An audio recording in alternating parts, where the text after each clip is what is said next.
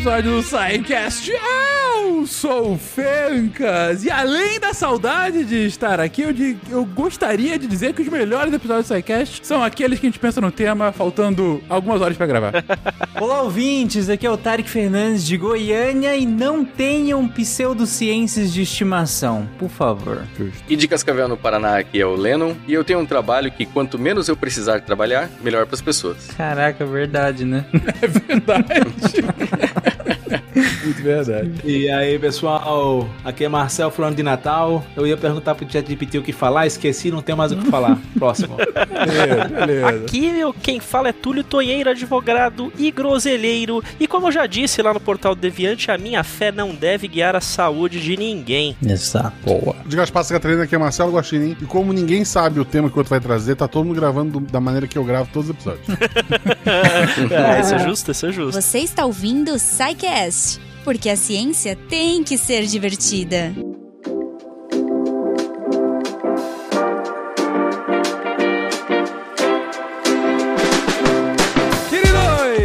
Começamos mais um SciCast. Esse é uma, uma- vai ser um exercício um pouquinho diferente. Na verdade, a gente pensou, olha, tem vezes que a gente, na verdade, a ampla maioria dos SciCasts, a gente faz uma, o que chama de pauta fria, né? É um tema que você pode gravar e sair em qualquer momento porque é um tema mais universal, que não é datado, então não, não importa quando sai. Hoje, pelo contrário, vai ser de temas quentíssimos. Vai ser, ou como a gente apelidou carinhosamente, vai ser um spinzão de notícia. A gente convidou algumas pessoas que já gravam um spin, que estão antenadas com as suas respectivas áreas, para trazer aqui algumas novidades, né? O que, que elas têm visto de interessante nas suas áreas, na, na ciência como um todo, mas é claro, especificamente nas suas áreas, não só para trazer aqui como a gente faz sempre no spin de notícia, aliás, se você não assina, fica aí a oportunidade para assinar o spin de notícia, porque essa é a premissa deles, mas para compartilhar com pessoas que não são das áreas, para que haja troca e para que haja maior aprofundamento de cada um dos temas. E, como disse o Guache agora, uma parte da brincadeira é a gente não avisou quais seriam os temas de cada um. Então a pessoa vai trazer, a gente vai saber na hora e assim como vocês ouvintes vai às vezes saber sobre o que está acontecendo e tentar se informar e entender cada vez mais e aprofundar um pouquinho no tema. E aí, gente, quem quer começar? Diga aí, Guache. Eu, eu queria começar dizendo, Fencas de host, o campeão voltou. Obrigado, obrigado. É bom reestabelecer a ordem aqui.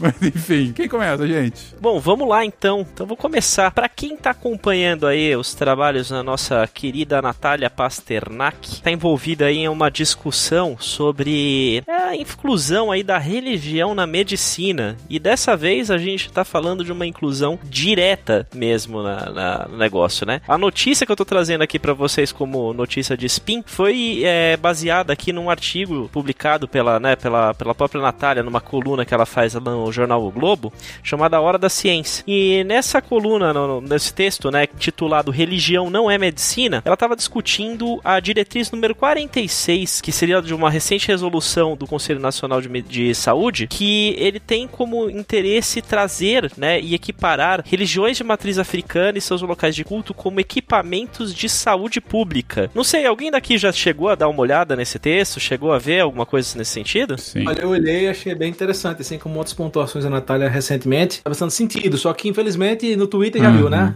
Tem mil outros assuntos de sócio que foi falado, mas eu achei bem interessante a post- a- o texto dela. Posso fazer só um disclaimer, Túlio? Opa! A Natália, é, eu acho que o pessoal entrou na, na onda de criticar ela, porque recentemente ela publicou um livro, ela e o Carlos Ossi, que inclusive já participou de um SciCast com a gente aqui, é, eles publicaram um, um livro falando sobre pseudociências, né? É, se eu não me engano, é que bobagem, né? O título do livro. E aí, claro, né? Isso caiu na boca do povo e tudo mais, virou várias matérias e muita gente foi atacar ela. Então, assim, ela já tava em alta no Twitter, sendo atacada. E aí eu acho que o pessoal, né, aproveitou essa onda. Um rápido disclaimer: nunca é bom estar em alta no Twitter. Continue, por favor. Exatamente. Nunca é uma boa. E, e aí acabaram que entraram na onda aí da- das críticas a ela. Inclusive, o mais triste da- da- de boa parte dos ataques à Natália é que veio de muita gente ligada à, à ciência de alguma forma, né? Seja, pra, é, seja cientistas, inclusive, alguns até divulgadores, o que é triste, é, mas muitos profissionais, é, principalmente da saúde, né? Que é, que é o alvo de grande parte das críticas dela no livro. Então, muitos profissionais da saúde, então muita gente foi criticar ela porque tocou naquela feridinha da sua pseudociência de estimação. É, muita gente que, inclu- inclusive, fazia muitas críticas a pseudociências de modo geral, mas como a Natália foi lá e meteu o dedo na ferida da sua de estimação, acabou vi- tomando um- muito hate no Twitter. E aí vem esse- essa publicação dela sobre essa questão é, aí do, do- da religião. E aí juntou um- uma galera, inclusive de esquerda, né? Uma boa parte das críticas vieram do, da, aliás, a maioria das críticas vieram do espectro político da esquerda, é, principalmente de apoio ao atual governo é, do presidente Lula, né? Muita gente criticando ela por conta do- desse artigo e o resumo é como o, o Marcel falou, né? Caiu no Twitter, virou a Natália intolerante religiosa, o que é bizarro. Mas enfim, aí disclaimer finalizado, Túlio, pode continuar pra gente discutir. Não, assim, mas tem um outro lado também. No texto, pelo menos o primeira, primeiro título da matéria que saiu, ela botava, era religião não é medicina. Quem acha absurdo a ozonoterapia no SUS é porque ainda não viu o exorcismo. E a foto é de uma religião de matriz africana. africana. O exorcismo é da Igreja Católica. Sim. Ah, mas aí é culpa do editorial.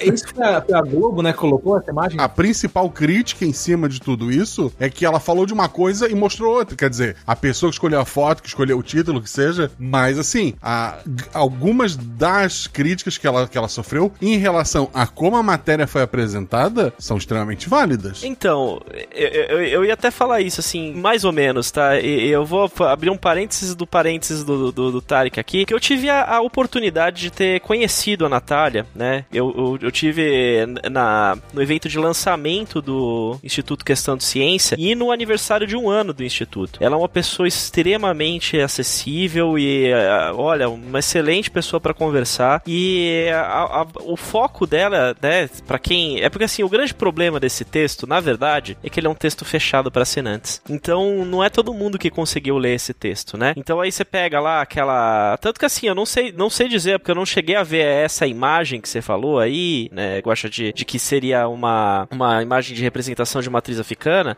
porque a imagem que eu vejo, que pelo menos que não sei se foi atualizado, era de uma mulher é, no- rezando. Era simplesmente uma mulher rezando. Uma mulher branca. Então, o que acontece é o seguinte, eu, acho que o ponto fundamental, eu acho, tudo isso é o que o Tarek falou no começo, né? Não tem a pseudociência de, estimação. Porque na hora você pode ser o maior cientista do mundo. Quando tocou na tua estimação, você- todo o seu, seu ceticismo vai pro saco porque você quer defender a, a tua questão, né? Assim, eu, eu acho que houve um, um Eu não sei se foi um equívoco, mas o editorial ter colocado essa imagem em um período que parece que morreu uma pessoa importante. da- Exato. É, Exato. tem esse foi contexto, de né? mau gosto. Mas ao mesmo tempo, eu não acho que seja aleatório e nem que tenha a ver com o exorcismo. Por quê? Embora tenha que se citar as religiões de matriz africana, porque foram elas que estão na diretriz, então tem esse link. A Natália não começa falando que religião de matriz africana não é medicina. Ela fala religião não é medicina, fala de todas. E no final menciona o exorcismo. Então esse link de que ela quis dizer que na religião de matriz africana tem exorcismo, ele é muito forçado. Quem quer criticar ela encontrou um modo de criticar. Mas a crítica que ela faz é a todas as religiões. É, é bom, inclusive, colocar qual é o ponto de crítica do texto aqueles que não leram pra entender o contexto. Exatamente, é isso que eu quero falar. Né? Porque assim, como toda notícia de internet, todo mundo só lê a chamada, né? Só lê a manchete e não lê o texto, né? Por isso, não, assim, vamos lá. O texto é fechado, como tu mesmo falou. E por isso tem que se ter um cuidado quando tu escolhe a chamada e a foto. E eu concordo com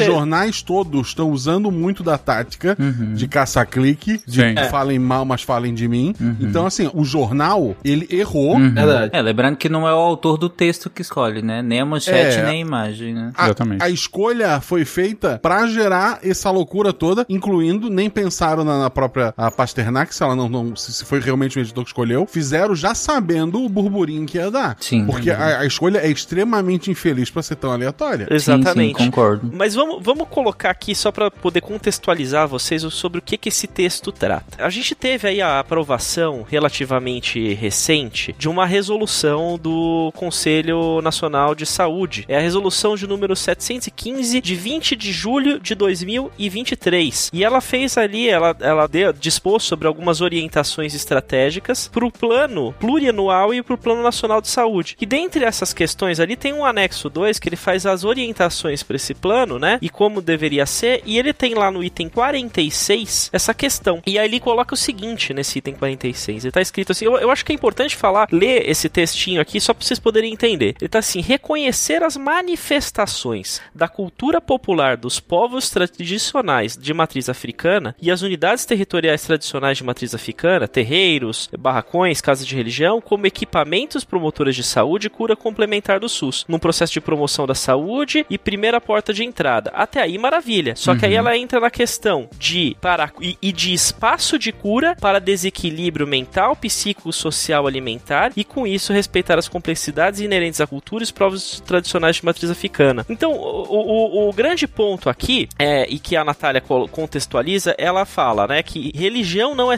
não é medicina, religião não é ciência, mas não é que ela, ela tá querendo dizer que a religião não deve ser respeitada, mas sim que você pode dar duas visões para essa resolução, né, para essa diretriz que foi aprovada pelo Conselho Nacional de Saúde. A primeira, que seria a melhor de todas, seria com, como até ela pega um exemplo aqui de um, de um caso que aconteceu na Nigéria, em que eles usaram dos espaços religiosos e fizeram é, alianças com os líderes religiosos dentro do, da Nigéria para que aqueles espaços de reza, que eram espaços de, de culto, onde havia a, a construção da, da, daquele hábito comunitário, para ser um lugar de promoção da saúde. Então eles levaram agentes de vacina para ir lá vacinar logo depois da prática religiosa, ali mesmo, fizeram as promoções e assim eles conseguiram em janeiro de 2023 uma cobertura de 100% de cobertura vacinal no país, né? Uhum. Na região. Só que o grande ponto é o seguinte: legal, eles conseguiram isso, mas o que essa resolução abre e abre margem é reconhecer que as próprias práticas da religião são práticas de medicina. E isso entra, in, incluiria as práticas é, religiosas nas práticas integrativas e complementares de, de atendimento à saúde do SUS. Como hoje é, por exemplo, homeopatia, florais, reiki, ozonoterapia e constelação familiar. Aí alguém provavelmente vai ouvir isso daqui e vai falar: Poxa, mas eu faço homeopatia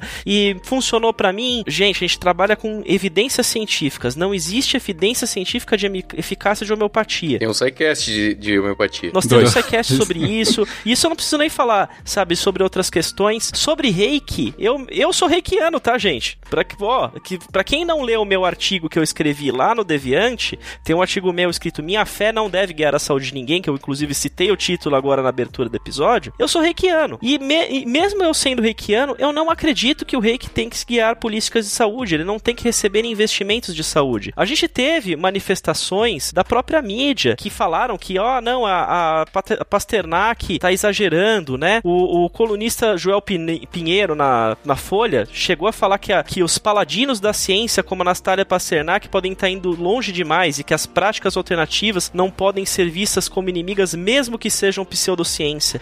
não dá, gente. Pseudociência é ruim. É, é, é, se, se no mínimo, no mínimo, o que tá acontecendo é desvio de dinheiro público indo para poder financiar projetos de pseudociências que não têm eficácia. E aí você vai falar, e, e esse dinheiro poderia estar tá sendo empregado para poder prover saúde com, com evidência científica para quem precisa. E esse dinheiro não tá lá. Aí falta medicamento, aí falta é, leito de hospital, vai faltar espaço para poder fazer um transplante, uma internação por, por, por um câncer, alguma coisa do tipo. Então não existe pseudociência que seja é, inócua, que não tenha efeitos quando ela é aceita pelo governo. Principalmente, e aí é que entra o ponto da, da crítica da Pasternak, que ela fala, né? Uma vez você abrindo uma porta, você abre uma porteira. Porque se de uma hora você está reconhecendo as religiões de matriz africana como práticas de saúde, as práticas religiosas são práticas de saúde, então qualquer prática religiosa precisa ser considerada prática de saúde, porque na nossa, na nossa legislação, pela Constituição, nós precisamos ter, uh, nós temos o princípio da igualdade. E a igualdade religiosa também entra nisso. Então, quando ela fala que se vocês acham que vocês não viram o que pode ser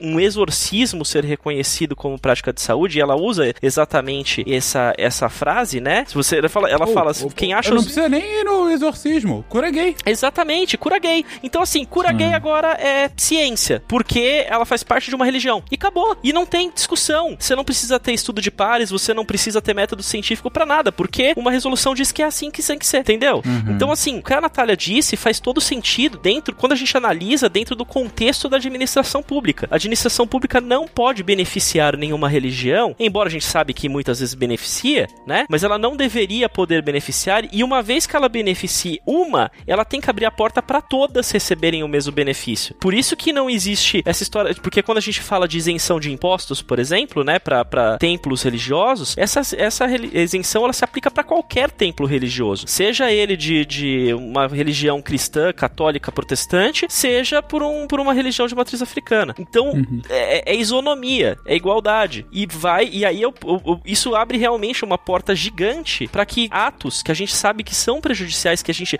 tem evidências científicas de que são prejudiciais, podem ser usados para poder justificar visões políticas e visões de convicção pessoal, de é, ética interna desses grupos religiosos, para serem entendidos como ciência. E isso é extremamente perigoso. É, eu acho que tem essa questão de que ah, a pseudociência é inócua e tudo mais. Isso é um grande mito, na verdade, né? Pelo contrário, eles têm bastante evidências científicas, estudos, inclusive, que mostram que a adesão a tratamento convencional ele é, tende a ser reduzido quando há uma terapia complementar. Sim. E assim, eu tenho exemplos próprios, evidente que exemplo não é evidência científica, né? Mas minha mãe, por exemplo, quando teve diagnóstico de câncer, a primeira coisa que ela fez não foi ir pro médico, foi procurar outros modos místicos de se curar. E infelizmente, quando foi se tratar, já estava avançado, não tinha mais tempo. Então você, as pessoas, em vez de procurarem a medicina tradicional assim que tem algum sintoma, Sim. ela acaba protelando isso e chegando em um momento muito mais complicado. Isso quando não faz mais de um tratamento diferente e acha que o que vai salvar é o outro. Esse negócio de, ah, tô fazendo só pra ter consciência, isso nem sempre vai ter o efeito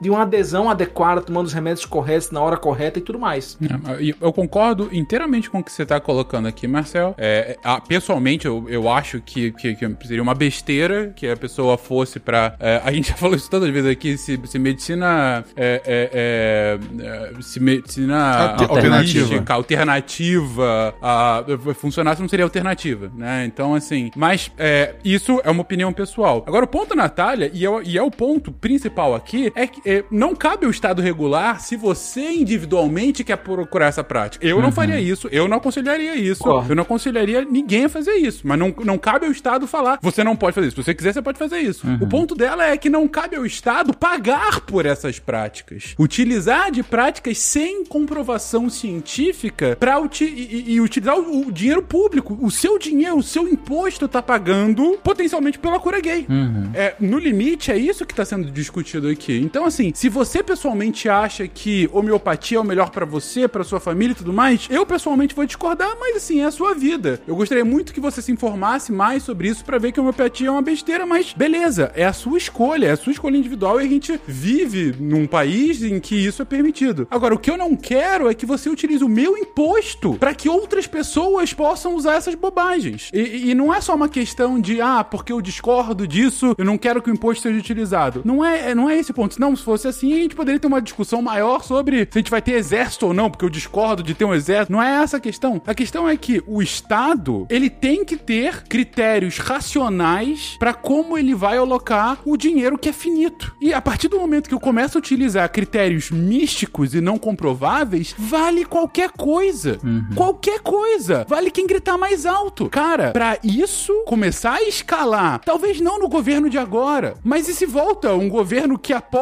muito um. Como era o governo anterior? Você tinha uma lideranças evangélicas juntas com o governo anterior. Uhum. É, e isso era comprovado. E daí para que cura gay vire política de Estado, gente, você já tem uma resolução falando que isso é possível agora. E que veio de um governo de esquerda. E, e isso, na verdade, eu vou colocando assim um ponto, nós temos diretrizes bem definidas, tanto na Constituição quanto nas leis gerais, né, que, que regem a administração pública, e isso vai totalmente contrário a essas leis. Na verdade, vai até em um movimento contrário ao que a gente teve aí pós-pandemia. Pós-pandemia, a gente teve, e, agora, né, que a gente teve aí, quando, principalmente agora recentemente, quando foi discutido sobre os planos de saúde, né, e o rol da ANS, da, um dos pontos que foi colocado, que entrou tanto no julgamento, na, que, nos, nas questões que passaram pelo, pelo Poder Judiciário, quanto nas normas que depois foram posteriormente aprovadas, de que para poder ser alguma coisa coberta pelos planos de saúde fora do rol da ANS,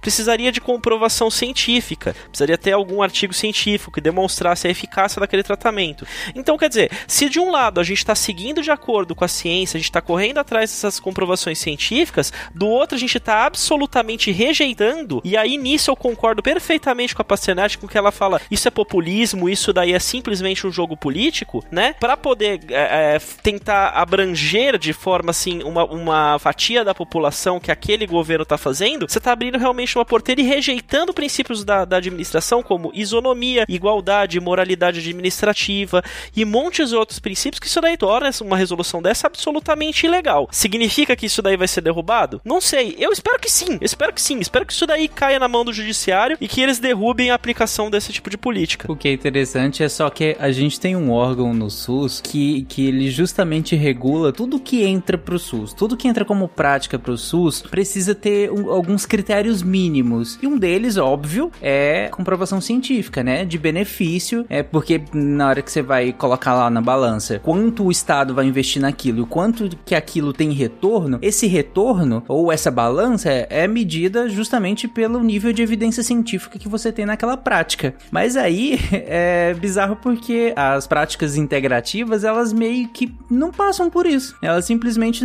esse critério, que é um critério de uso de tudo que entra pro sistema único de saúde, não é válido para essas práticas, porque essas práticas não têm nenhum tipo de comprovação científica, mas ainda assim elas estão lá no SUS como práticas integrativas. Vocês sabem que no passado eu já parei para pensar e eu já discuti isso com algumas pessoas, se não seria interessante nós termos isso embaixo do guarda-chuva do SUS e do, do né, dos, dos conselhos de saúde, Ministério da Saúde, etc, para fins de regulamentação dessas práticas para evitar o curandeirismo. Hoje em dia eu já penso de forma diferente. Eu já acho que realmente isso não pode ficar embaixo desse mesa guarda-chuva, porque exatamente essas, que essas questões geram uma legitimidade uhum. institucional para essas questões que não pode acontecer, porque além da, da, da questão de, de, ter que promover espaços para promoção desse tipo de prática, ainda tem essa questão do dinheiro, né? Da alocação de recursos, do desvio de, de, de recursos do, da União para fins desses tratamentos. Gente, você tem a sua religião, vai na sua religião. Você gosta de homeopatia, você gosta de fazer um floral, uma reza, alguma coisa, vai lá, faça. Ninguém tá te proibindo. A ideia não é proibir essas práticas, mas parar de haver incentivo governamental para isso e começar a pensar em pegar esse dinheiro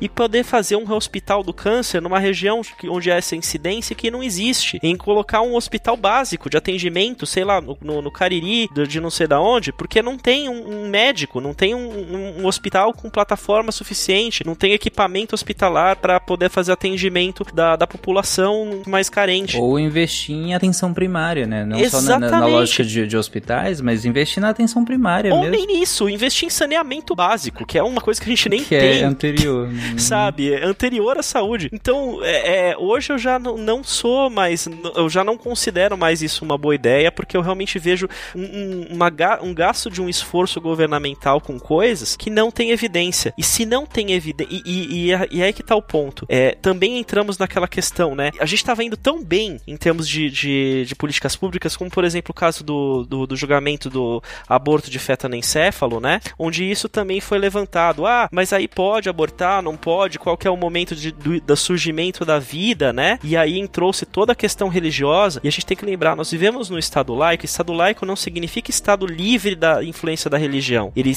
a religião existe, mas para guiar a vida das pessoas, as ações públicas não podem ser pautadas pelo pensamento religioso. Então, naquele caso, eles falaram: olha, independente da sua religião considerar que a vida nasce da concepção, que a alma está na, já no zigoto, isso não importa, porque o que importa é, juridicamente, nós temos um critério para definição da vida ou da expectativa de vida, né, para os direitos do nascituro, e uma pessoa com um anencéfalo não teria essa capacidade de, de, de viver, então permite-se o, o, aborto, né, como uma, uma exceção de aborto legal. Acho que tem outro ponto importante também de colocar, que é algo que eu repito bastante, vocês devem ter ouvido, eu já coloquei em spin, em texto meu, mas como sempre tem um ouvinte novo, é bom repetir. Não é necessariamente importante conhecer o mecanismo de atuação de uma intervenção para medir seu efeito. O que eu tô querendo dizer com isso? Uhum. Não, porque você não sabe se tem espírito, se tem anjo, se tem outra dimensão, se tem energia. Para você saber se uma intervenção, para você investigar se uma intervenção funciona, o mecanismo não é necessariamente relevante. Pra vocês terem uma noção, o escorbuto, que matou bastante gente, né? A primeira volta ao mundo em um navio, quase que toda a tripulação morreu de escorbuto, né? E quase 100 anos antes de descobrirem o que era vitamina C e isolarem ela, já se sabia alguns frutos cítricos, por causa da vitamina C, eles curavam e tratavam o escorbuto. Então, saber como alguma coisa, como um tratamento, um medicamento, uma intervenção, o que for, saber que tem um efeito positivo ou negativo, não depende de compreender o mecanismo. Então, a defesa de que, ah, o meu jeito místico funciona e você não pode investigar porque você não acredita, você não tem como identificar a energia, o espírito, isso não é necessariamente relevante. Então, todas as questões místicas é possível investigar se elas têm efeito, ainda que eu não conheça ou não entenda o mecanismo de ação dela. Exatamente. Inclusive, até falando sobre o reiki, né? No caso, eu sou reikiano. Quando eu, fiz o meu texto no, no Deviante, eu citei o reiki porque ele foi é, utilizado como uma. Foi, foi é, feito um estudo pela Fiocruz falando que o reiki teria sido é, efetivo no tratamento de depressão e, e outros é, transtornos em, em relação ao período de pandemia. E foi feito reiki à distância, onde não há nem a presença das pessoas, foi só tudo pela internet por telefone, né? Então, assim, lendo estudos feitos certos, né, que eu, que eu cito nesse artigo que eu vou deixar linkado para vocês, sim, o reiki não tem evidência de efetividade. É, assim, é, é feito, é, não existe nenhum parâmetro além do que uma eventual escutativa ou outras questões com, com um, um raciocínio social poderia levar a uma melhora dos pacientes. Então, se tem uma situação como essa, a minha fé, eu acreditar que reiki existe, eu acreditar nas energias do reiki, etc., não pode guiar uma política pública, não pode guiar um estudo de uma universidade, como, como é foi o caso da Fiocruz, e me, principalmente não pode um estudo que, pior ainda, foi feito com oito pacientes, ter uma afirmação falando que reiki cura transtorno depressivo, né? Então, é, é, a, a, a, quando a gente pensa nisso, a gente, sabe, me choca, isso realmente mexe comigo, porque é, é, é dinheiro público sendo jogado no, la, no lixo, é lixo, basicamente. Quem quiser entender um pouquinho mais sobre Estado laico e, e ouvir uma, uma fala muito legal, so, foi uma sustentação oral feita no, no julgamento sobre ensino religioso, tem um xará meu chamado Túlio Viana. Ele tem um canal no YouTube e ele tem alguns vídeos que fala sobre o assunto. Eu vou deixar dois linkados para vocês. Eu, assim, querendo só fechar um, um, assunto, tem um conto breve do Paulo Coelho, que é a história de dois videntes, não sei se vocês conhecem. Resumidamente, um, um sultão vai estar em uma guerra civil na. tu vai dar spoiler dele. mesmo? Ele chama, pô, o, te, o texto é, pô, é antigo. Ele chama um vidente, daí o vidente diz pra ele: olha, o senhor vai viver bastante para ver os seus filhos mortos. E o sultão manda matar o vidente e chamar um segundo. E o segundo diz: olha, Deus te deu uma vida tão longa que tu vai ultrapassar a geração dos teus filhos e vai chegar na geração dos teus netos. E ele foi recompensado. A ideia desse. Os dois videntes era a mesma coisa. A gente tem que tomar muito cuidado, por mais que a gente aqui, ah, porque as pessoas têm que ler a matéria inteira. Se a gente quer divulgar a ciência, se a gente quer é, divulgar as coisas para as pessoas, não só a ciência, a gente tem que entender. A maioria das pessoas não vai ler. Ignorar essas pessoas é criar um cenário cada vez pior pra gente. Foi escolhida uma imagem ruim, foi isso criou todo um problema é, em cima de um texto. O fato dele não ser acessível para as pessoas ir lá descobrirem o que está escrito nele só piorou a situação. Então, por mais que seja uma, uma coisa, eu sou absolutamente contra pseudociência se misturar é, nessa parte do, do SUS, mas quando eu, eu vi a matéria, não consegui ver a matéria, vi só a chamada e a foto, eu fiquei totalmente contra qualquer outro assunto que fosse dado daquilo ali, porque tudo que eu tinha acesso era uma escolha ruim de, de, de um conjunto de uma imagem ruim com, com, as palavras. Então tem que se tomar cuidado, não é só, ah, porra, ela não tem culpa, etc e tal, foi o editor, foi aquilo. A gente tem crítica sim, porque cada vez pior a situação vai, vai ficar. E quanto mais a gente deixar passar, pior vai ficar. Sim, é só. É, é, essa é, é, é, assim, é o meu ver dessa história toda. Concordo, concordo plenamente. A gente, como comunicador, a gente também é responsável por aquilo que a pessoa recebe. Lógico, se as nossas palavras forem deturpadas, é, pode acontecer, né? Mas é, sim, nós temos responsabilidade e eu acho que é, não sei de quem foi a, a responsabilidade pelo erro, né? Dessa forma de comunicação. É, os textos da Natália e né, do, do Carlos Orsi, seja no, no, no, no, site né, do Instituto Questão de Ciências, eu ainda não tive a oportunidade de ler o livro, mas eu sei que ele tem algumas coisas bastante fortes né, na comunicação, mas a gente precisa ser mais claro. E, como você bem disse, é, divulgação científica ela é feita para informar. É, e aí, quando a gente informa de, de, de, forma agressiva, a gente, tá, a gente acaba se desinformando também, né? Ao mesmo tempo de nós desinformamos e a gente falha nessa nossa responsabilidade. Concordo com você, boa crítica. Mensagem acertada, meio nem tanto. Vamos ao próximo. Gente, próximo tema aqui? Eu posso ser o próximo. Bora. Vamos lá. Alguém com um tema mais leve, né? Porque o meu também vai deixar todo mundo. Hoje vai ser dia de porrada. Então, independente de sua idade, área de atuação, localização geográfica, eu acho que todo mundo leu e ou usou, ouviu bastante gente falando sobre o chat GPT, né? No ano passado teve bastante fuzuei, notícia, exemplo e vídeo. Clica aqui para ler coisas que você não sabe ainda, que estão escondendo de você sobre o chat GPT. Tudo que era notícia no Twitter e todas as redes sociais né, foram dominadas essa questão do chat GPT. E não à toa, né? Acho que, se não me engano, em dois meses, eles conseguiram 100 milhões de usuários ativos, né? Nenhuma outra aplicação tinha conseguido esse ganho de número de usuários ativos tão grande, né? Só que, com o tempo, foi meio que morrendo, porque nem todo mundo consegue usar, nem para todo mundo é útil e tal, e acabou que não se ouve tanto falar dele hoje em dia quanto há alguns meses atrás. E ontem saiu uma notícia bem legal, e eles estão lançando agora o ChatGPT 3.5 Turbo, né? Pra quem não sabe, o 3.5 é justamente o chat.openai.com que a gente usa, que é gratuito e tudo mais, e o 4.0 é a versão paga, né? Agora eles lançaram o 3.5 Turbo, e em breve falaram que também vai ter no, no, no 4.0 Turbo, que é a versão paga. Aí qual que é a sacada do Turbo? Na minha opinião, é a que todo mundo tava esperando e sabia que ia vir e de fato queria, que é algo moldado para atuar de atuação de interesse. Evidentemente, o ChatGPT foi super interessante, tem dá para brincar bastante, ver perguntas e coisas completamente aleatórias, impressionar seu coleguinha. Eu tava tomando um vinho uma vez com um colega que é cirurgião de, de ombro e cotovelo, eu falei, faça uma pergunta bem difícil aí. E aí ele perguntou um negócio de um osso, num tendão, que não sei o que, eu nunca nem tinha falar. O ChatGPT disse na hora qual era o procedimento correto de fazer. E nesse caso, a minha sorte foi impressionar ele, né? Funcionou. Mas em vários outros casos, inclusive nas tecnologias que eu uso no trabalho, o ChatGPT, ele é péssimo. E assim, ele não é só péssimo ao ponto de falar uma pergunta errada, né? Ele inventa um, um bocado de coisa que se você não souber direitinho Sim. do que é o assunto, você viaja na maionese e é enganado, né? Tem um caso muito interessante que apareceu no Twitter, inclusive, que era um cara fazendo uma pergunta pro ChatGPT sobre o Nextflow, que é uma ferramenta de orquestração de pipeline de dados, certo? Ele achava que existia uma limitação e ele faz uma pergunta como resolver isso. Eu acho esse exemplo fantástico, mostrar as limitações do ChatGPT, porque ele acreditou no que o cara tava falando, criou um universo onde aquilo era verdade, preparou uma solução pro problema, e o engraçado é que além do problema não existir, ainda que existisse, a solução que ele deu tava errada. Então, assim, é péssimo, né? Não, eu discordo que ele é péssimo.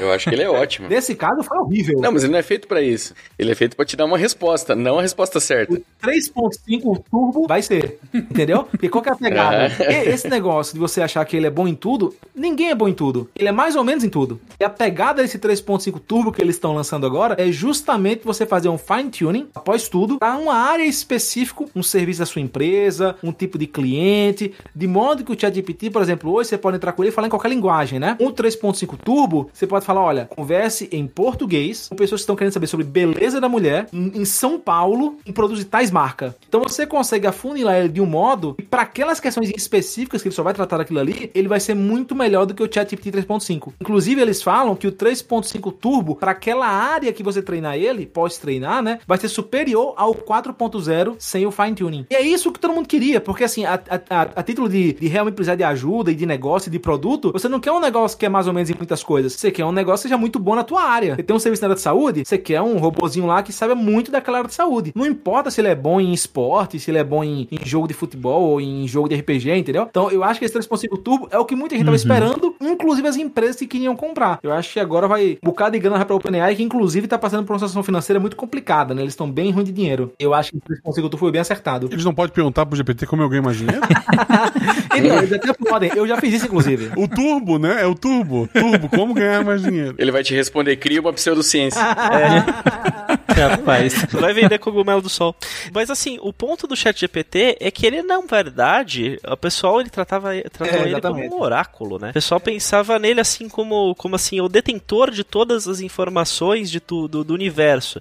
Mas na verdade, ele só é uma ferramenta de previsão de linguagem. Ele é tão eficaz quanto o autotexto do seu celular quando você está digitando uma mensagem de WhatsApp, onde você ele prevê qual vai ser a próxima palavra que você vai, vai digitar, ou quando você tem no Gmail essa ferramenta também. Então, eu acho, por mais que seja treinado para um, um determinado ramo, eu ainda acho perigoso, porque ele tá te trazendo uma previsão de, de resposta dentro daquilo que ele encontrou de informação aleatória. Ele não entende do assunto, ele não compreende aquilo que ele tá, que ele tá respondendo, né? É, Ele, ele traz palavras que constroem uma frase, né? Túlio, desculpa, mas assim, é- é- eu entendo a comparação com o autocorretor de celular, mas é um pouquinho mais poderoso do que Né? é um Sim, pouquinho sim. melhor. Com certeza. É, Eu entendo por- pra motivos argumentativos isso, entendo que onde que você tá querendo chegar. Mas assim, a gente não pode negar a revolução que esse troço foi e que tá sendo, entendeu? Então assim, eu entendo absolutamente o que você tá falando do perigo, de que você sempre tem que ir, eh, sabe, com, com um pezinho atrás, não dá pra substituir ainda nada, blá blá blá e tal. Mas pra o que ele já consegue fazer é um negócio absolutamente impressionante, principalmente, como você tá dizendo, quando, quando você tá fazendo qualquer tipo de gestão de texto, né? Você vai fazer resumo pra transformar uma coisa em bullet, pra fazer pauta, sabe? Se você dá aí um, um, um bom tema que você sabe o que você tá falando, o cara consegue, o cara, né? A, a entidade, O funcionário lá do outro lado que digita tudo que. o funcionário, exatamente. Então, assim, eu entendo, sim, que não é ó, a, a solução, não é o oráculo, eu concordo, mas assim, foi um avanço muito espantoso. É, não o avanço em si, porque como todo mundo falando, tá- tava falando assim, ah, isso já tá, tem algum tempo, as empresas só não queriam colocar pra público, a OpenAI foi a primeira a fazer isso, e aí daí o espanto, blá, blá, blá, blá, blá. Mas o ponto é que assim que o fez, é, é, foi um, um crescimento exponencial na adesão. E quando você tem esse crescimento exponencial na adesão, você tem usos que não eram pensados originalmente para empresa. E daí vem as APIs utilizando, vem os serviços que estão utilizando junto com elas, vem outras aplicações já pro, pro, pro mercado, pro mercado mesmo, desde para marqueteiros até para tradutores, sei lá. E aí você começa a, a, a extrapolar. Então, quando eu ouço essa notícia do, do Marcel, que, que eu não tinha ouvido ainda, eu falo, olha, é, é um avanço interessante justamente para uma empresa que, tá, que revolucionou, mas que tá passando dificuldade, assim como boa parte das empresas tech, né, nesses últimos dois anos. Mas enfim, só queria comentar que é um pouquinho mais poderoso que o autocorredor de celular. Um coloca que Deus te elimine e o outro pode realmente te eliminar um dia. Dois rápidos sobre o que o Túlio e o, e o Fencas falou, né? O que o Túlio falou, eu acho que é interessante, eu acho que, me corrija se estiver errado, Túlio, eu acho que o ponto é, o ChatGPT, ele é incrível no que faz, mas calma, não tem o gênio da lâmpada por trás. Ainda é um algoritmo de computador e tudo mais, tem uma previsão de tokens e tudo mais, é incrível o que ele faz. Mas não achem que, ah, sei lá, inventaram um negócio novo, né? Segue sendo algoritmos que a gente conhece há algum tempo, que vários tinham, e a questão é, e aí eu linko com o que o o Fencas falou e o que eu acho legal desse 3.5. Por que que tem tanta empresa com IA chata? Porque o quanto mais quadradinha e limitada você a faz, mais difícil é ela falar que tem que exterminar as pessoas. Um negócio aleatório, maluco. Deixa ela bem chatinha, ela só faz responder qual é o seu número de cliente, tá devendo ou não tá devendo. Quando você abre muito ela, é muito, por mais que a, OpenAI tenha sido uma das que tem melhor feito, né, ao menos na época, o, o que eles falam que é o é, Reinforcement Learning by Human Feedback, uma coisa desse tipo, que é você fazer, após treinar, você educa ela, pra não falar palavrão, pra não falar coisa errada. O, esse rein- aprendizado por reforço com feedback humano, ele foi fantástico no modo como ele fez. Mas ainda assim, um chat que responde tudo vai falar besteira. Na hora que você dá- deixa ele mais, mais estreito, esse 3.5 turbo, né? Pra só falar sobre produtos pra telefone celular, por exemplo, é muito mais difícil que ele fale que você tem que morrer porque você jogou no Vasco, entendeu?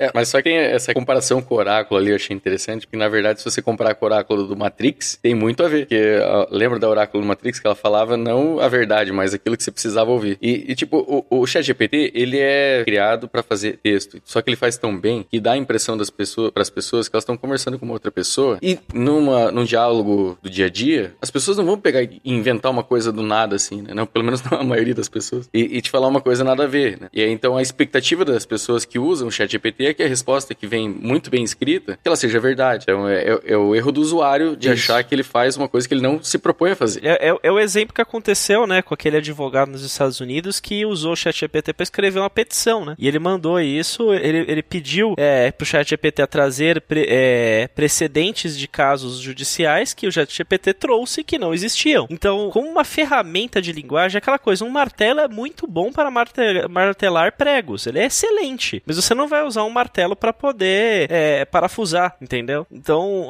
como ferramenta de desenvolvimento de linguagem, como a gente bem, bem colocou, para poder desenvolver o texto, para você trocar a forma de um texto, trocar um texto é, é, por extenso por bullet point, ou como eu já usei para trocar é, poesia, é, prova, prosa por poesia, ou vice-versa, ou como no caso dessas da do 3.5 Turbo aí que se propõe, que são geradas especificamente para poder atender a determinados interesses, onde você, por exemplo, coloca um prompt prompt lá, como a gente tem hoje no DAWI, né? Cria uma imagem de uma pintura de uma Uhum. tartaruga voadora, sei lá, alguma coisa assim. Você pode colocar, crie uma tabela, né? Uma codificação por uma tabela de Excel para poder realizar X operações, né? Sendo uma ferramenta treinada para uma especificidade, maravilha, sou de acordo. Eu acho uma, uma ferramenta fantástica e, eu, e a minha comparação com o, com o autocorretor, logicamente, foi uma provocação, mas o, o ponto é que ela não vai te trazer respostas sobre o objeto acurado. Podem haver erros por falha de interpretação na relevância daquele assunto é, ou em qualquer coisa. Eu tenho muito medo do uso dessas AIs para diagnóstico exatamente pela falta de, de observação dos, das minúcias que um ser humano vai observar, como o comportamento de- do paciente ou coisa do tipo. Sei lá, eu, eu sou um pouco cético com o uso dessas ferramentas no futuro, que o pessoal tá tratando como se fosse o próximo Messias aí. Túlio ludista, é isso que eu entendi aqui agora. Ludista? Sim. Sim, ludista. Quer destruir as máquinas, você não quer o progresso. Ah, eu entendi nudista. Eu, eu entendi nudista. Eu falo, esse é não, não, eu, estou vestido. Eu estou. Não, vestido. esse é o guache.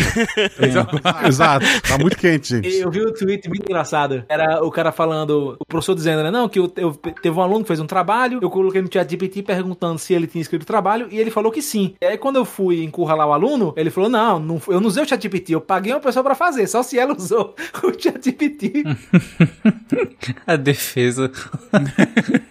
Bom, tecnicamente está correto. É, O, o chat GPT, ele tá entre a Oráculo do Matrix e o Akinator. Ele tá ali. É, boa. Boa, boa, boa. Ok. Próximo tema? Ok. Vamos lá.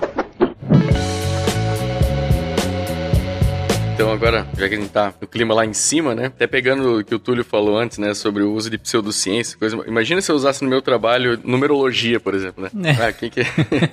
quem foi o culpado, né? Ah, vou usar aqui o cabalístico, o número cabalístico. Mas enfim, eu acho que o que tem de recente aí na área da perícia criminal, é, é, inclusive, no meu caso, tem um lado bom e um lado ruim. É, o lado bom é que eu participei da perícia, que é o da, daquela explosão aqui no Paraná, não sei se vocês acompanharam, Putz. numa cooperativa. Putz, pode crer. E, é, então, a, assim, a parte ruim é que eu não posso dar muito detalhe porque o laudo ainda não ficou pronto, mas eu acho que é interessante a gente entender, assim, é, vários aspectos dessa, dessa situação, né? É, primeiro, como que a gente ataca um- uma situação desse tamanho, né? Como que a gente faz um... É, então, pro, pro ouvinte que não sabe, ou, enfim, a- na- faz... um- agora no sábado vai fazer um mês, no sábado dia 26, datando o episódio, é, vai fazer um mês da explosão numa cooperativa no Paraná, na cidade de Palotina. É, tiveram vários mortos, pessoas feridas e tal. E, assim, é, a- o tipo né, da, da explosão ali e do acidente é uma coisa até relativamente comum, só que na forma de incêndio, que são incêndio em silos agrícolas, né? Em grãos. Que às vezes as pessoas não sabem mais aquela, aquele pó que os grãos geram, eles são explosivos, né? Porque você imagina, né? É, pra você colocar fogo numa churrasqueira, por exemplo, você usa o carvão, um pedaço de lenha, né? Então, assim, tem muita energia na matéria orgânica. Só que quando você tem um, um tronco, por exemplo, é muito mais difícil você fazer ele acender. Agora, se você cria ele, é, quebra ele em gravetos, ele acende muito mais fácil, porque ele tem uma área de superfície maior para reagir com oxigênio e queimar. Então, se você transforma isso no pó, então, a, a- facilidade para esse material reagir é muito maior. Então, se você tiver uma concentração mínima, essa poeira se torna explosiva. E, infelizmente, foi isso que, que gerou aquela explosão ali na, na cooperativa. Como elas também iniciaram nos túneis, né? Então, existem algumas literaturas que tratam disso, né? Como que é o comportamento depois que, que se inicia uma explosão desse jeito. É, a onda de explosão vai lá e levanta mais poeira ainda se tiver disponível. E aí a concentração vai para concentração ótima. Enfim, você gera uma catástrofe gigantesca, né? E assim, é, quando você está trabalhando num local desses, você está envolvido com muitas equipes diferentes, né? Você tem corpo de bombeiros, tem polícia militar, tem a equipe da perícia, é, você tem ali o CIAT que está tentando fazer o atendimento das pessoas ainda com vida e tudo mais. Então, para fazer toda essa coordenação, né, é é, existem alguns tipos de protocolos já montados. É, eu acho que dá, inclusive, um SciCast, mas o DVI, que é o Disaster Victims Identification, é um protocolo que a Interpol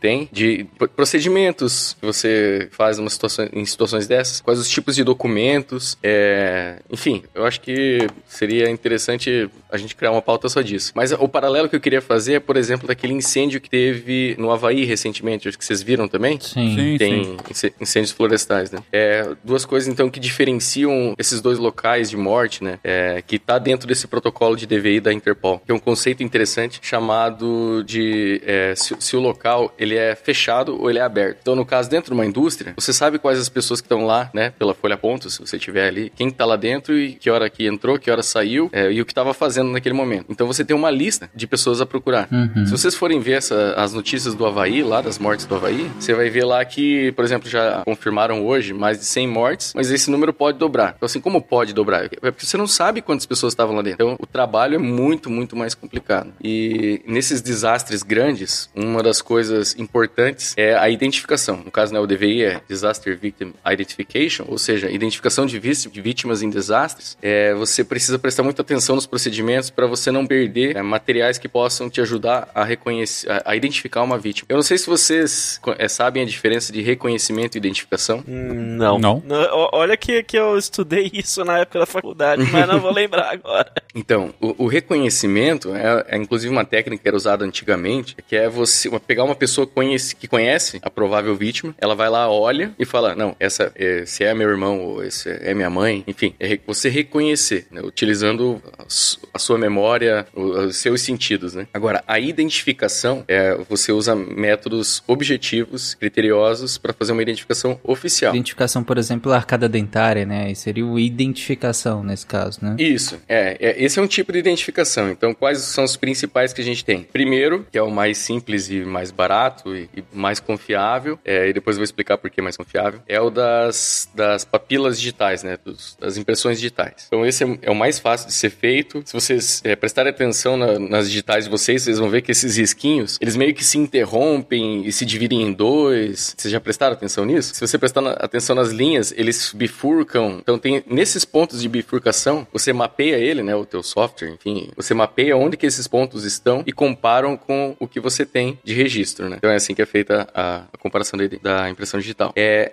e, e, veja que todos os... É, bom, vou listar todos primeiro, né? Então você tem a impressão digital, você tem a arcada dentária, como o Tarek falou, você tem o DNA e, por último, você tem o de... O, o, é como se fosse um reconhecimento, mas ele utiliza critérios objetivos. Então você faz uma comparação facial, por exemplo, ou você utiliza tatuagens, é, próteses, alguma coisa, né, pinos que a pessoa tem no joelho ali, e você compara com um raio-x, por exemplo, que não tem como duas pessoas terem idênticos, sabe? É, então, todos os processos de identificação são comparativos. Né? Não existe nenhum que. Não existe um código de barra na costela do cara que você vai lá e olha e fala, não, é essa pessoa. Né? Então, assim, você tem que comparar as digitais que você tem ali no momento com as digitais já cadastradas. Então, você precisa preservar essas digitais, né? Em desastres, pode ser que aquele corpo esteja carbonizado ou já esteja em estado avançado de putrefação, que você tem que tentar preservar aquela luva dérmica ali, a, aquela pele da mão, onde estão as impressões digitais. Isso é o principal para você tentar fazer essa identificação mais simples. Ah, é que a cara dentária, é, ela também é um método simples, mas você depende que a pessoa tenha raio-x ou registros de uhum. procedimentos odontológicos e que é difícil que as pessoas tenham, né? Então, ele é um procedimento simples, mas é, é difícil que as pessoas tenham guardado isso ou naquele momento encontrem algo para ser comparado. Ah, aí, um rápido parênteses aí. Uma notícia dessa semana aqui de Winnipeg é que um cara lá, 35,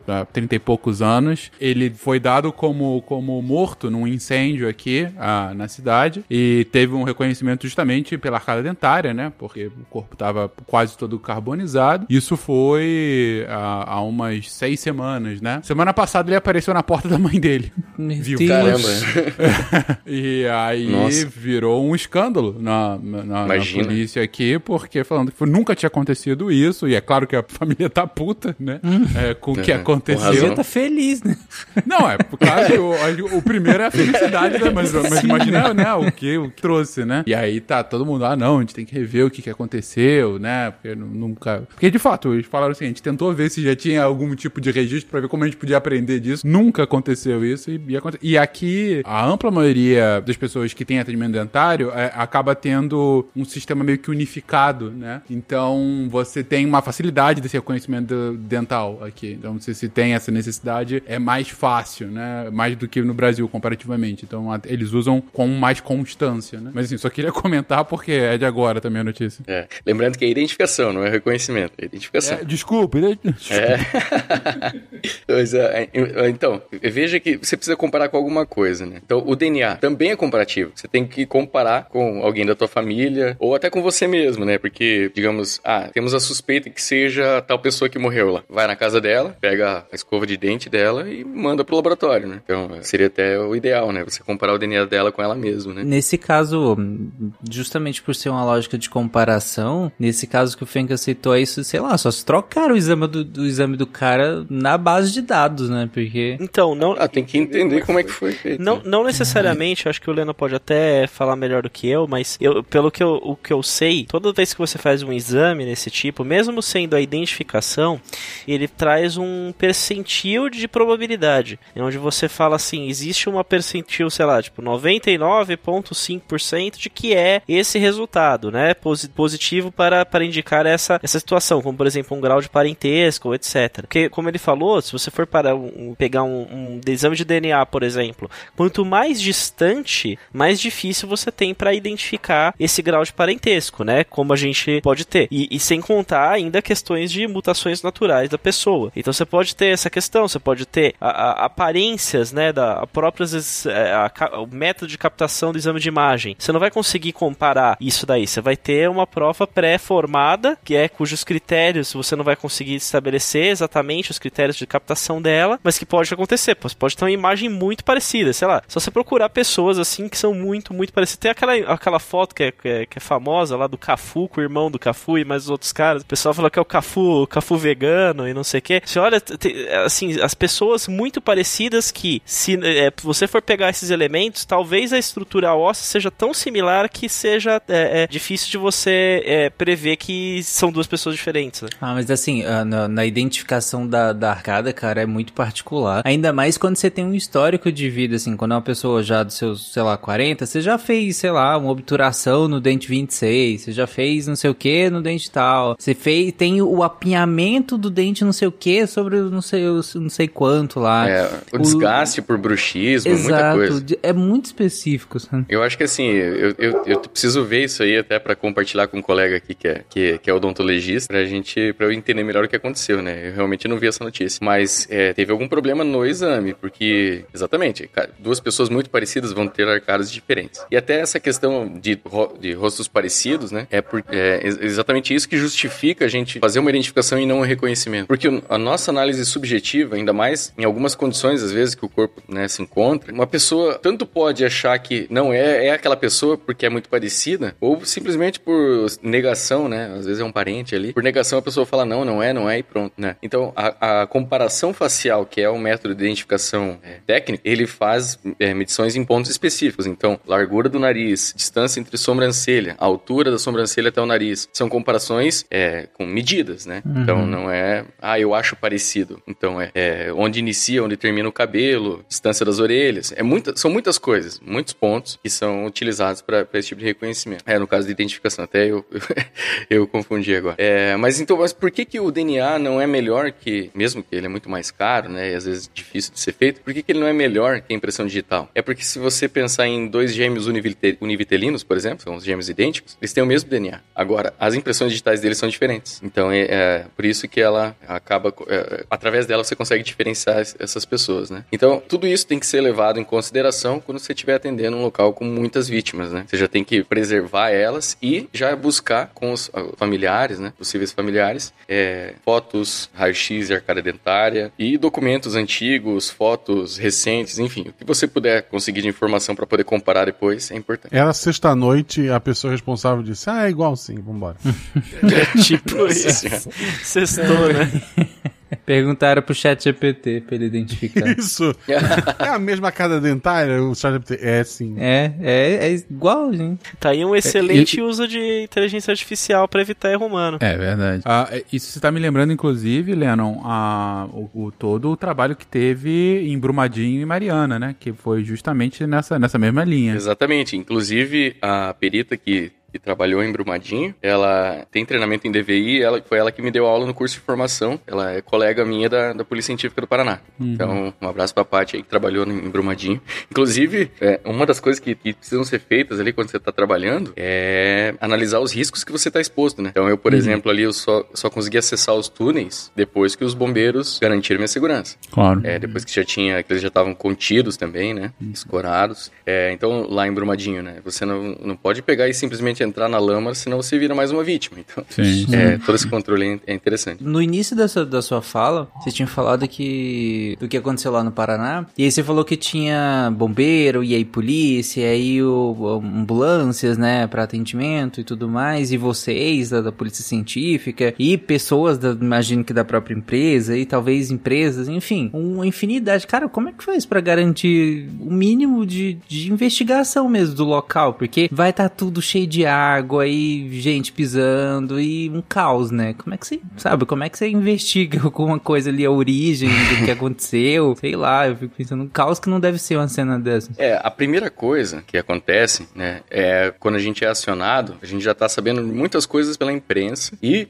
de modo geral, a maioria tá errada ou exagerada, né? Então, a primeira coisa que a gente tem que fazer é ir até o local e entender efetivamente o que tá acontecendo. Então, eu que fui é, como responsável pela perícia, busquei no local quem que era o responsável pelo Corpo de Bombeiros e falei diretamente com ele. Então, é, não adiantava eu ficar falando com várias pessoas. Você tem que concentrar em alguém para que a, a, falem a mesma língua, né? Então, eu identifiquei quem era da empresa, com quem que eu vou conversar, da Polícia Militar, no caso, que estava fazendo o controle da entrada lá na frente também. Enfim, da Polícia Civil, que estava fazendo a identificação. A gente é, procura quem são as pessoas-chave, aí a gente é, faz ali um, um, nivelamento de informações, né? O que, que todo mundo sabe até agora, e faz um planejamento ali a curto prazo, pelo, pelo menos no início, né? Do que, que vai ser feito. Então, é, nesse caso específico, eu cheguei, no início eu não tinha muito o que fazer, então tinha que aguardar os bombeiros tentar fazer o resgate de todas as pessoas que poderiam estar ainda vivas, né? É, a partir do momento, então, que não se tinha mais é, nenhum indício de alguém vivo, então eu comecei a acompanhar eles mais próximo, é, pra gente entender aí onde teriam as vítimas fatais. Então, assim, a gente, claro, tem que preservar um local o máximo possível, mas não é, a troco de não mexer, não tentar salvar alguém. Uhum. Então, assim, é, é, você precisa, por exemplo, para ter acesso, tem que desmanchar uma estrutura inteira. Fotográfica que você consegue, registra, é, e paciência, né? Uhum. Tira da frente. Então, assim, é você pesando ali na hora o que, que é importante, o que, que não, o que, que dá para esperar, o que não dá. É, a gente teve ali uma situação em que tinha risco pra gente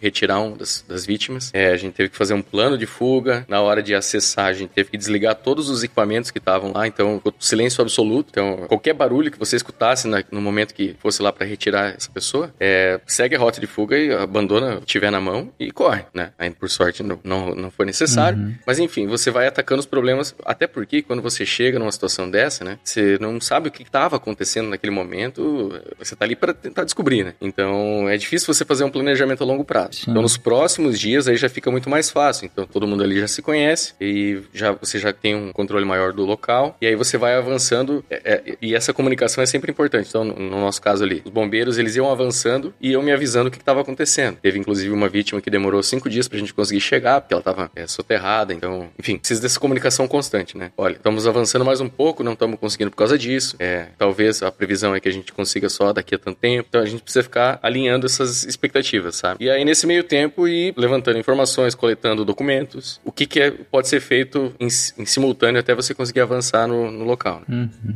Caramba. Nesse rapaz. específico, eu fiquei sete dias lá dentro. Putz. É tipo, é difícil comentar, né? É o que você falou, né? É só a bad de ouvir aqui. mas mas é a sua introdução, né, Helena? Quanto menos trabalho você tem, mais feliz a gente é. É. Mas também tem. É. Vamos tentar, então, terminar, com, pelo menos a minha parte, com um pouquinho mais né, de ânimo, se é possível. É porque é como se fosse um acidente de avião, né? É sempre aquela, aquela comparação. Então, o que, que deu errado aqui? Uhum. Então, a gente vai buscar. Então, se isso deu errado, não, não vamos mais errar isso, né? Uhum. Podemos errar outras coisas, mas isso não podemos mais errar. Então, por isso que a gente tenta fazer o nosso trabalho da forma mais criteriosa possível, com critérios objetivos, científicos, que é para que isso gere informação para que esse tipo de acidente nunca mais aconteça. Ou, no caso, né, que, que os responsáveis recebam a, a, a sua punição devida, né? É, porque aí a gente entra também naquela questão, poxa, você só vai lá para poder pegar os cacos dos problemas? Sim, mas é importante, né? E, e, são esses detalhes que fazem com que a gente consiga buscar responsabilizar as pessoas envolvidas, né? E, e pelo menos dar algum tipo de, de retribuição, é, inclusive até não só penal, né? Eventualmente prender alguém que seja responsável, mas é, civilmente para poder estabelecer indenizações e é isso que é o trabalho importante. É, é, eu acho muito, muito importante, muito justo, embora com certeza muito sofrido, né? É, e tem a questão ainda assim, né? Como a gente tá lidando com vidas humanas, com pessoas, né? Que, que perderam a vida ali, mas que tem uma família que tá ali na angústia, né? De poder se despedir, enfim, né? Então a gente dá bastante ênfase nos inícios dos trabalhos para tentar tirar todas as pessoas que estavam ali. Depois a gente vai focar então na parte técnica e da dinâmica e possíveis causas, né? E responsabilizações. Mas naquele, naquele primeiro momento ali é tentar tirar todo mundo e, e entregar para as famílias, né? Beleza. Nesse clima. É, o último comentário, vamos em frente. Semana passada eu fui abastecer e eu tava com a camiseta das queimadas da, da Doppel. Um beijo pro Igor. Que ela é uma camiseta que é- são árvores pegando fogo, né? Tem o fogo subindo. E tem a frase: todo filme de desastre começa com o cientista sendo ignorado. Aí eu tava com É essa verdade. camiseta, tranquilo, fui abastecer o carro, que pode dar errado. E o frentista botou lá o negócio pra encher a gasolina, ficou olhando pra minha camisa. De repente ele fala: Tem acompanhado os jornais? Aí eu, puta, ferrou, né? Assim, al- alguma coisa. Ele, tu viu do incêndio no, no Havaí? Aí eu falei: Vi. Ele, foi um laser. Pô, o quê? Um Meu laser. Deus. Aí eu olhei sério pra ele, porque eu, eu não vou, eu não, eu não discuto com, com pessoas aleatórias na rua, né? Aí eu disse, é mesmo, rapaz? Aí ele, é, não sabe ainda se foi o governo ou se foi outra coisa. Não quis perguntar o que seria outra coisa, paguei a gasolina e fui embora. meu Deus. Né, que... Eu não faço ideia do. Assim, por isso que é importante divulgar direitinho as coisas, gente, pelo amor de Deus. Tá vendo? Fechou o caso já. Precisa Mas- do Lennon ir lá, mas. É, foi laser. Foi Já sabe laser. que é o laser. Relatório oficial do Lennon lá. Foi laser. Ele, ele usou numerologia. Ele disse. Ou foi o governo, e não disse qual, ou outra coisa, e não disse qual. Mas também, eu, eu até ia almoçar no posto, porque é baratinho, tava, já tava com tempo. Eu fui numa padaria e comi um pastel. Eu disse, não, não vou. Não, não vai. Ah, não, eles podia ter perguntado pelo menos o que, que era essa outra coisa. Não, porra. Eu não, não, não quero saber. Eu não- Mas é é bom que você deu corda pra um, pra um outro tema, que é notícia recente, mas que também vai ser notícia recente pros próximos anos, gente. Porque. Eu tô aqui aquele- dar gancho, é isso aí. É isso, obrigado, Guaxa. Que aqui agora é a sessão daquele daquele meme do Bart com o Homer. O Bart chega pro Homer e fala: "Ah, esse foi o ano mais quente da minha vida". E chega o Homer e fala: "Mais quente da sua vida até agora". Porque é, ou como outras pessoas estão falando, né? Esse é o ano mais quente que eu tô vivendo e é o mais frio do, pro resto da minha vida. Porque a gente é, é, notícia no mundo inteiro, né, no início de agosto, que julho de 2023 é o ano é, é o mês registrado mais quente da história. é, se você for pegar uma, a média global de temperatura, né? Ele teve uma temperatura média maior, é, 1,12 graus Celsius maior do que a média ah, pré-industrial, né? Que é o que, ah, ah, que, que se coloca aqui como, como o- o- a média, né? Na, na hora dessa computação. A gente tem um registro sólido me- é, mês a mês há 174 anos, né? Então é uma base histórica interessante. Claro que do ponto de vista geológico não é a mesma coisa, mas mesmo geologicamente falando, a gente talvez não consiga ir tão fino como mês a mês, mas a gente tá vivendo os anos mais quentes da história da Terra dos últimos 800 mil anos e com uma, com uma Um, causa hoje já em conteste, que é a ação humana no meio ambiente, que é tá, que tá gerando inclusive é, efeitos drásticos, né, mudanças climáticas e eventos, é, evento, intempéries extremas, como foi o caso ah, do Havaí, como tá sendo nesse momento, na verdade nesse verão todo, ah, tanto nos Estados Unidos continental como principalmente aqui no Canadá, nesse momento que eu tô falando, é, tá tendo já há mais de uma semana queimadas na província de British Columbia em algumas das províncias do norte do país, né? Que são províncias menos habitadas, mas que fizeram, inclusive, com que a capital dessa, dessa província tivesse que ser totalmente evacuada. É uma cidade pequena, 20 mil pessoas, mas 20 mil pessoas tiveram que sair das suas casas porque o incêndio estava chegando na capital daquela província, né? E isso é... A gente tá vivendo num ano de, de El Ninho, a gente tá vivendo, claro, que é um ano que já teria temperaturas extremas maiores. É, o mês de julho já é naturalmente o mês mais quente, né, da Terra sempre, né? A gente sempre vê como o mês mais quente, mas esse é o mais quente já registrado e ao mesmo tempo a gente sabe que esse recorde vai ser quebrado, se não no ano que vem e no próximo, né? É, então, assim, é uma notícia nova, mas vai ser uma notícia recorrente daqui pra frente e infelizmente não tem muito o que fazer. Nos últimos spins eu já comentei sobre isso algumas vezes vezes dá um desânimo inacreditável quando você vê uh, isso. E não só que a gente já está registrando isso, como quando uh, a gente vê que, na prática, boa parte uh, das previsões dos cientistas, principalmente dos últimos, sei lá, 25 anos, elas foram equivocadas. Elas foram equivocadas porque elas foram muito conservadoras sobre quando que os efeitos da mudança do clima seriam de fato sentido na Terra. Em geral, a gente falava sobre coisa entre 2050 e 2100. E a gente já tá sentindo um efeito bizarro, drástico agora.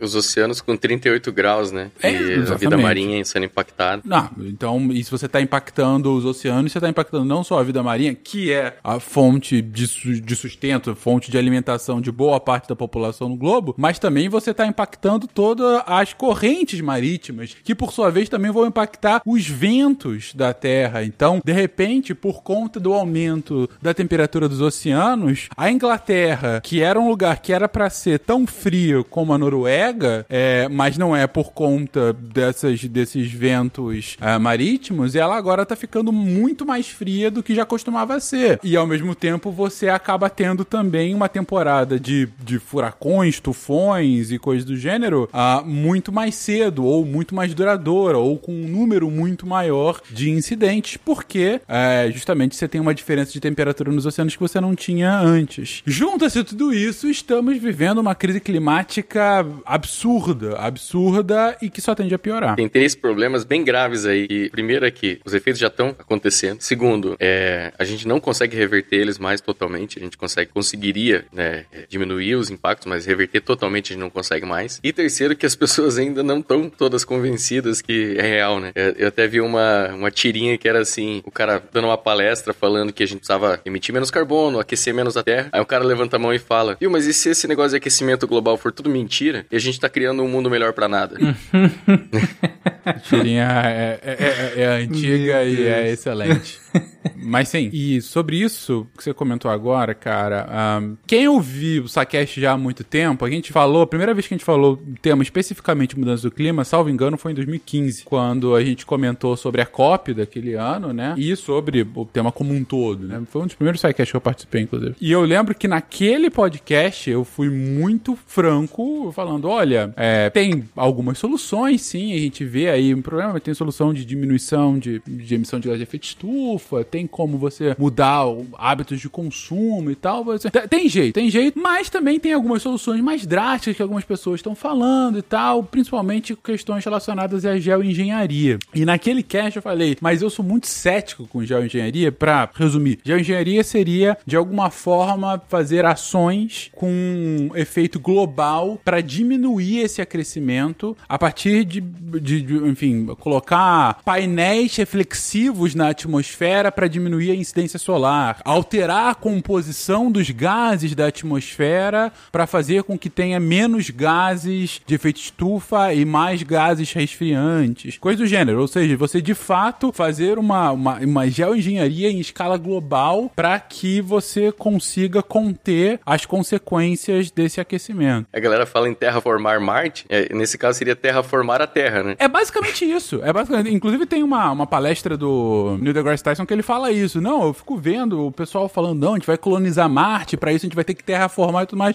Eu rio disso, porque pra gente conseguir colonizar Marte e terraformar Marte, a gente vai ter que primeiro terraformar a Terra. E a gente não consegue fazer isso agora. Como é que a gente vai fazer lá, né? Por quê? Porque é um negócio que tem extremamente complexo e com consequências ah, muitas imprevisíveis, né? Então, desde 2015 eu vinha falando que, de fato, que eu era muito cético com, relação à geoengenharia e que era uma solução extrema e que, na prática, não é solucionar o problema. É, não é, fazendo uma analogia com, com, com saúde, não é você curar uma febre, é só você baixar ela, né? Mas o, a, a causa dela vai continuar lá, ou seja, assim que você parar de tentar baixar, ela vai voltar a te dar a febre. É, é basicamente isso. É, isso eu falei há oito, sete, oito anos atrás. Pois bem, hoje, com o que já tá acontecendo, eu começo a rever inclusive, esse meu conceito. Ante a absoluta inação política dos governos internacionais e a velocidade do que está acontecendo, eu, Fernando, e aqui assim é uma opinião absolutamente pessoal essa, a, começo a encarar com um pouco mais de seriedade a, soluções assim extremas, sob o risco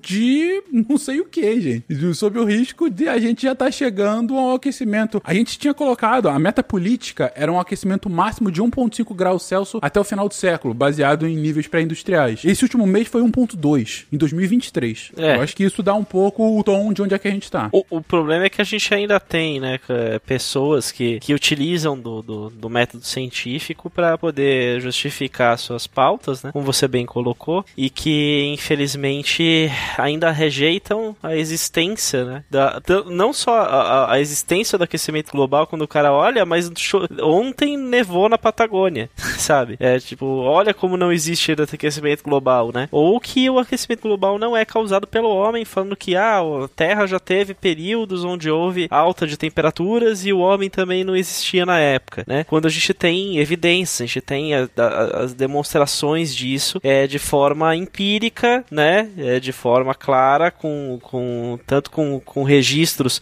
de do que a gente produz, né? De energia, do que a gente produz, de elementos que a gente joga no nosso nossa atmosfera. E infelizmente, até que a gente tenha uma consciência com relação a isso. E, e aí é o, é o, grande ponto, né? É, tem muita gente que fala assim: ah, não tome banho curto para você guardar água para o agro usar, né? É, é, não, tudo bem, a crítica ela pode até ser justa, mas é, você não precisa deixar de fazer a sua parte, né? Por causa disso. Então tem que ser, tem que ser uma consciência coletiva e tudo bem que seja co começando de um único indivíduo, né? É um debate grande de ações individuais, ações coletivas e, enfim, conserto. E, e esse, de fato, não é o, não é o tema aqui, mas enfim, é. é Xixi no banho. Algo a pensar. Oi? Xixi no banho. Xixi no banho. Xixi no banho. Xixi no banho.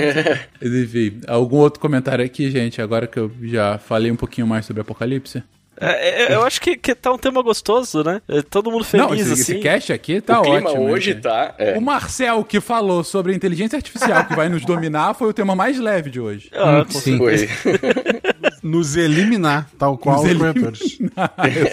Durante o banho pra economizar energia. Foi uma mensagem de esperança. É isso. Eu tô é tranquilo isso. em ficar deitadinho no tubo, com no meio das melecas lá, do Matrix, tá bom. Pelo menos olhando pro, pro parâmetro, talvez seja o melhor das hipóteses. Não precisa trabalhar, né? É, fica lá deitadão, tá bom? Meleca por meleca, já tô comendo. já como no McDonald's. e nesse clima gostoso, com temas leves, em que a gente queria trazer o que estava acontecendo com a ciência, de repente a gente sai aqui com um pouquinho mais de depressão, a gente encerra o programa de hoje, mas enfim, trazendo pautas sem dúvida importantes, que merecem ser discutidas, que merecem ser de conhecimento de vocês. Como eu já disse no início, se você quiser acompanhar um podcast mais ou menos como esse, mas com mais monólogos e um pouquinho mais curtinho, ouça o Spin Notícia, que diariamente traz para você as últimas novidades da ciência e que em grande parte das vezes não é tão depressivo como foi o cast de hoje. Às vezes é também, e a gente tá triste falando. Mas sabe, Fecas, eu acho que o, o ponto é, por mais que a notícia possa ser ruim, a gente pode encarar isso de uma forma positiva, porque quando a gente tem conhecimento, quando, quando a ciência chega na gente, a gente tem ferramentas para mudar e melhorar. Então, por pior que seja a situação, saber é, é o primeiro passo pra gente conseguir mudar alguma coisa. Ah, sem dúvida alguma. É muito melhor a gente ser informado do, do, do, da nossa desgraça do que simplesmente ela acontecer e olha, que coisa, né? Não. E a gente ficar vivendo um mundo de fantasia, né? Mas se você quiser viver num mundo de fantasia, escuta RP Guacha, gente. É aí, pronto.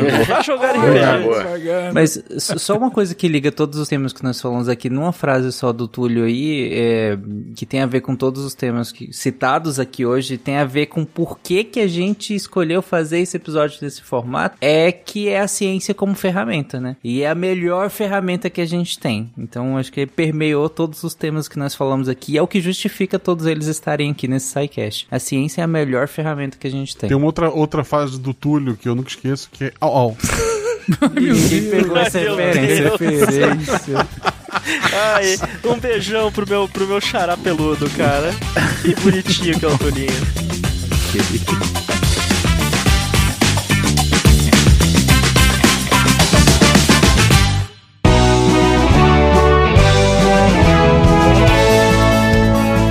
Chegamos na sessão de recadinhos do SciCast. Sou a Jujuba, passando aqui só para avisar que se você ouvinte quiser ajudar o projeto a continuar divulgando ciência de forma divertida, você pode através do PicPay, Padrim ou Patreon. Além do SciCast, você ajuda a manter outros projetos da casa e a manter o site também, com a nossa produção diária de textos incríveis. Caso você ainda não tenha visto, a gente editou o patronato para esse ano. Temos novidades bem legais esperando por vocês. Os nossos lindos patronos que apoiam e amam o projeto tanto quanto a gente. Os links vão estar aí no post. Fora isso, se você quiser entrar em contato com a gente para dúvidas, sugestões ou, enfim, recadinhos quaisquer, é só mandar e-mail para contato@sicast.com.br. Por hoje é só e eu encontro vocês na semana que vem. Tchau.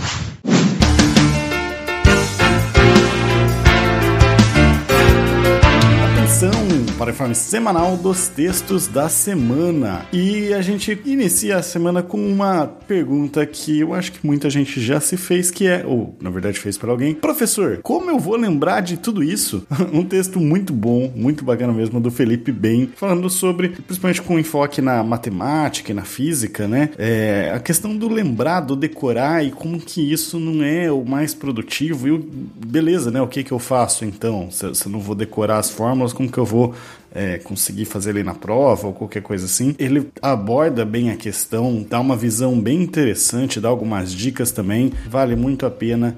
E ainda nessa questão de academia, né, de ter aulas, o João Vitor Nizer na quarta-feira traz o texto Fraude Científica no Brasil. Ele se inspirou em dois é, filmes, né, de certa forma, que é o é, The Man Who Faked Human Cloning, né, o homem que forjou a clonagem humana, e o outro, o homem que quase forjou seu caminho até o prêmio Nobel. Essas são duas séries, na verdade, de vídeos sobre fraudes científicas. E aí ele pensou, mas e no Brasil, né? Será que tem fraudes científicas no Brasil? E decidiu fazer esse texto para abordar não vou dar spoilers, vão lá para dar uma olhada como que tá as fraudes científicas no Brasil. É sexta-feira um assunto que tá sempre na mídia, que aquele texto bom para você entender melhor e para você passar para os colegas que precisam entender melhor, da Samantha Martins. Afinal, o que é o El Ninho? Por que estamos falando tanto sobre ele? O texto está muito claro, assim, ela aborda de uma forma bem objetiva, bem didática o que, que é o El Ninho, quais são os efeitos que a gente vai ter. Então você não pode perder esses textos e mais muito, muito mais que tem no nosso portal Deviante lá em www.deviante.com.br. E se você também quiser se tornar um redator Deviante, pode mandar um e-mail para contato@scicast.com.br. Vim ajudar a gente a tornar a ciência mais divertida, vim entrar para nossa equipe de Deviantes. Eu sou o André Trapani, pensando em como que eu vou lembrar de apagar a luz da Torre Deviante.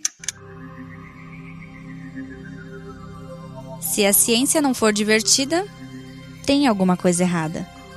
Tem que ser divertida. A coisa mais divertida que tem é a ciência.